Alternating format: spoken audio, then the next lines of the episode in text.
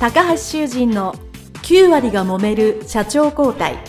2代目社長のための事業承継の極意。この番組は2代目社長専門経営コンサルタント高橋修人が経営に悩んでいる2代目社長やこれから社長になる後継者に向けて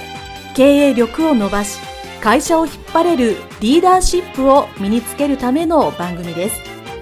これまで数百社をコンサルティングした実績から2代目社長ならではの悩みを知りその解決のための独自理論によって2代目社長もまた従業員も幸せに仕事ができることを目指した内容です。皆さんこんにちは。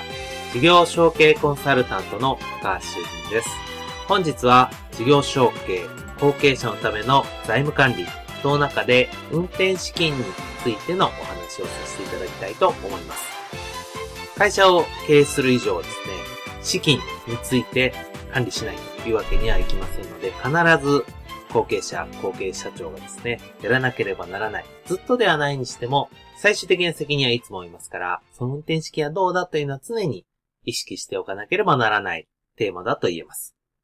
よくこのように例えられますが、運転資金は人間、人間の体にとっては血液と同じだと言われますね。常に循環して流れていること。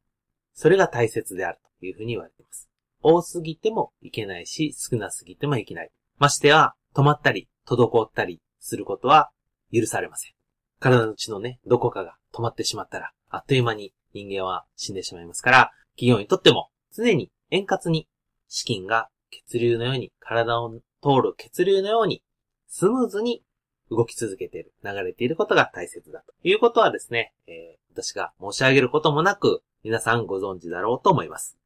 その運転資金がですね、当然売上があって、入金があって、その中から必要な資金ですね、人件費であったり、材料費であったり、経費であったり払って、そしてそれをうまく循環させていくというのがですね、いつもいつもうまくいけば、まあ、うまくいかさなければならないんですけども、うまくいってればいいんですけど、うまくいかないときはどうするかというとですね、運転資金という名目で金融機関さんからお金を借りるというようなことがですね、よくあると思います。私もですね、いろんな会社のコンサルをさせていただいたり相談を受けるんですけども、えー、そういう運転資金がうまくいってない企業さんはですね、必ずその運転資金がうまくいかない課題、問題というのが存在します。そして、この運転資金を借りるということに対しての意識を、本当の意味がですね、教えられていないっていう方が多いので、そういう後継者の皆さんにですね、今回はお話をしたいと思います。まずその運転資金を借りる、調達するということがどういう意味か、まずそもそもです。先ほど申し上げた通り、会社に売り上げがあって、それが現金化されて入金化されて、そしてその中から費用を払う。これが常にプラスであれば、黒字であれば、資金が足らないということは、理論的には起きないわけですよね。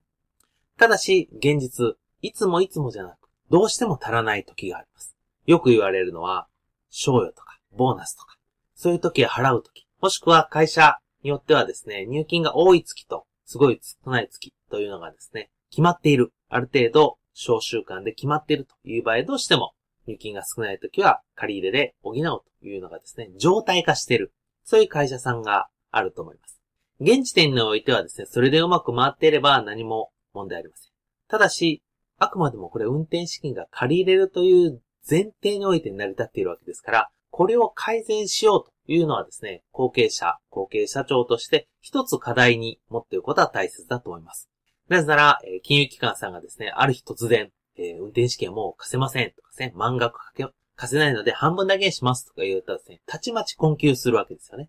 そういうことはないだろうというふうにですね、えー、長くやってればやってるほど今までできたんだからというふうに思ってしまいますけれども、今までできたから次もできるという保証はこの世の中どこにもありません。ですから、もし万一に備えてですね、この運転資金のために借りる資金をどうにかして借りないでやれる方法はないのかと考えることがですね、まず一つ大きな社内の改善であれ、あり問題提起だと言えます。この運転資金を借りるっていうのはそもそもどういう状態に起きるかというとですね、大きく右肩上がりの成長している企業さんであれば、売上がどんどん大きくなるんだけど、入金は少し後回しになる。3ヶ月とか。長ければ、まあ半年を超えるのは今法律上ほとんどないので、えー、半年までに現金がするのに遅くなるという場合に、次の仕入れをして売らないと、右肩上がりですから、どんどん売れていくわけですからね。そういう場合ですね、運転資金を借りるというのはあります。ただしこれは、右肩上がりの会社もいつかは、その右肩上がりのペースというのが若干下がってきますね。ある程度落ち着いてきたときに、じゃあその運転資金を借りるのではなく、ちゃんと社内で資金を回せるような、そういうやり方というのに変えていかなければなりません。またですね、当然、先ほどの反対ですね、うまくいってるんだけど、この1年、この2年、どうしても厳しい時というのは会社にやってきます。その時に緊急避難的に借りると。まあ、これはありますね。ですけど、最初に申し上げた通り、運転資金をこの時期に借りるというのがですね、ある時期に借りるというのが状態化している。毎年毎年やっているというのはですね、それはいつか改善しなければならない課題だろうと思います。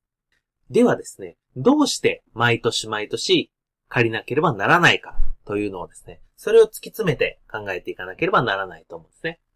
企業さんによってですね、ケースバイケース、業種、業態規模によって多少のその個別の内容というのはありますので、今からお話しするのはですね、あくまでも私がたくさんのコンサルをした中で、一般的にはこういうのが多いですよというお話です。もし皆さんの会社に起こるあたりがあればですね、ちょっと見ていただきたいなと思います。運転資金が不足するということはですね、もう一度確認をしますと、売上があって、現金がさして、そして社内で、その、使ってるわけですね、お金を。人件費に使ってるもの、仕入れに使ってるもの、経費に使ってるもの、損害に使ってるもの、いくつかあります。つまり、その、使ってるものが入ってきたものより、たくさん使ってる時があるわけですよね。額が大きい時があるわけです。ですから、それが借りなくていいようにコントロールできないかというのをですね、考えるわけです。これできる、できないではなく、やりそうか、やれなさそうか、もしくはやれなければ困るんじゃないかっていう意識を持ってね、まずいろんなものをやっていただきたいと思います。当然皆さんの会社でも、いわゆる純粋なコストダウンであったり、経費の見直しというようなですね、されていると思います。されているんですけど、でも、全く違う視点でですね、その運転資金、こんだけの額という額が先に分かってますから、それをその月、もしくはその月になるまでの何ヶ月間で減らす、もしくは社内で工面するにはどうしたらいいかというのをですね、考えていただきたいと思います。皆さんの会社の中に不要なものはないとは思うんですけど、もしかしたらこれは減らしてもいいもの。それは材料費であったり、経費かもしれません。そういうものにかかるコストですね。これを下げて、そして資金が出るのをですね、キャッシュアウトするのを減らすというのがですね、まず一つできることだと思います。ただし、注意していただきたいのはですね、物に関わる費用、お金というのはですね、削減したりコントロールしても構わないと思うんですけど、人に関わる費用ですね、人件費であったり様々な人に関わってくる費用というのはですね、これは極力、まずは手をつけない。後回し、最後ですね。最後に手をつけるということになりますので、物に関わるものっていうのをよく見ていただきたいと思います。それですね、もちろん考えるっていうのも大切ですし、えぜひ、社内ですね、よくよく見回していただきたいと思います。長いことあるけど動いていないものとか、そういえばなくても代替できるもの。もしくは、昔は有効だったけど今有効じゃないもの。もしくは、昔より同じ性能で安く買えるものっていうのはあると思いますので、そのあたりね、見ていただきたいと思います。その使い方、使う方の改善っていうのが一つ。そしてもう一つですね、えー、割と大きな企業さん、もしくは、えー、営業系の会社さんでもよくあると思うんですけど、入金のサイクルが非常に長い。売上当たっても入金がそれこそ半年先ぐらいの企業さんであればですね、どうしてもその間不足するという構造的な問題があります。だからできないというわけではなく、じゃあその構造をですね、なんとか改善しよう。サイクルを少しでも短くしよう。全額は無理でも半分だけ早くもらおうとかですね。様々な交渉。要は入金するペースを早くするという対策もできますね。このあたりに関してですね、いくつかの